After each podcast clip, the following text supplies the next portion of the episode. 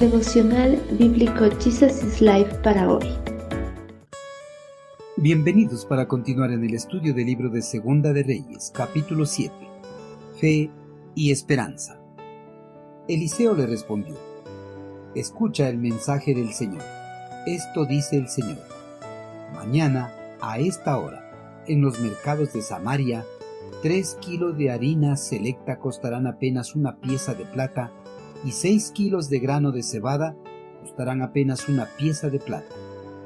El funcionario que atendía al rey le dijo al hombre de Dios, eso sería imposible, aunque el Señor abriera las ventanas del cielo. Pero Eliseo le respondió, lo verás con tus propios ojos, pero no podrás comer nada de eso. Cuando el ejército arameo sitió el reino del norte, la población quedó incomunicada. Nadie podía salir ni entrar a la ciudad. Las puertas del reino se habían cerrado por completo para que el ejército enemigo no pueda ingresar a tomarse la ciudad. Sitiada el reino, las provisiones poco a poco llegaron a agotarse por el hambre que gobernaba en el reino. Algunos llegaron a asesinar a sus hijos y a comerlos. El hambre estaba acabando con el reino del norte el rey y sus funcionarios atrincherados en el palacio empezaron a culpar a Eliseo por la terrible suerte que estaban corriendo, ya que semanas antes, cuando tuvieron la oportunidad de asesinar a una cuadrilla del ejército enemigo, Eliseo lo impidió e hizo que el rey preparara un gran banquete para ellos y los dejara en libertad para que regresen a sus hogares. En esos momentos de tensión, el profeta Eliseo recibió un mensaje del eterno Creador cual lo transmitió a todos los que estaban en el palacio. Eliseo profetizó la liberación por parte de Dios. Prometió que al día siguiente el kilo de flor de harina y de cebada se venderían a precios muy bajos en la puerta de Samaria, indicando de esa manera que al día siguiente acabaría el hambre en el reino y que el sitio quedaría levantado.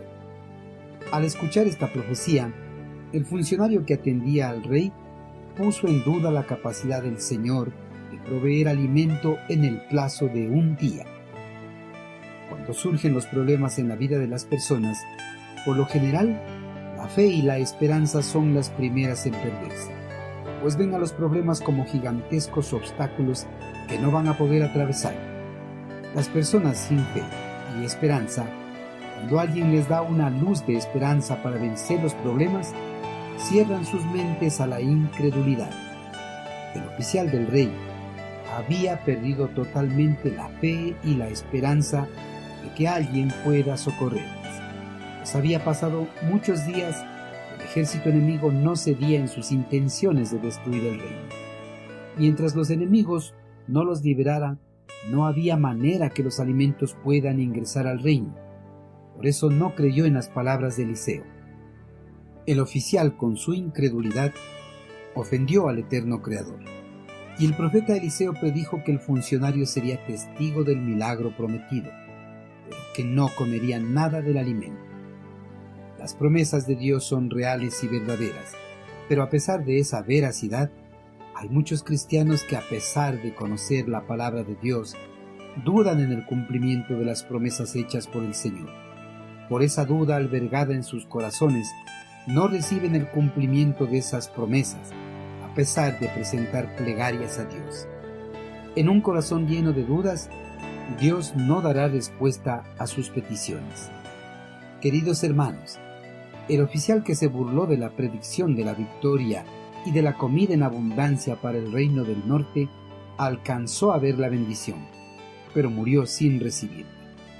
Hermanos, al igual que el oficial, Muchas veces ante las necesidades dudamos del poder de Dios para proveernos y satisfacer nuestras necesidades. Ante cualquier necesidad, a pesar de que nuestra fe puede estar débil, o sea, muy insignificante, debemos rechazar el escepticismo acerca de la provisión de Dios para nosotros.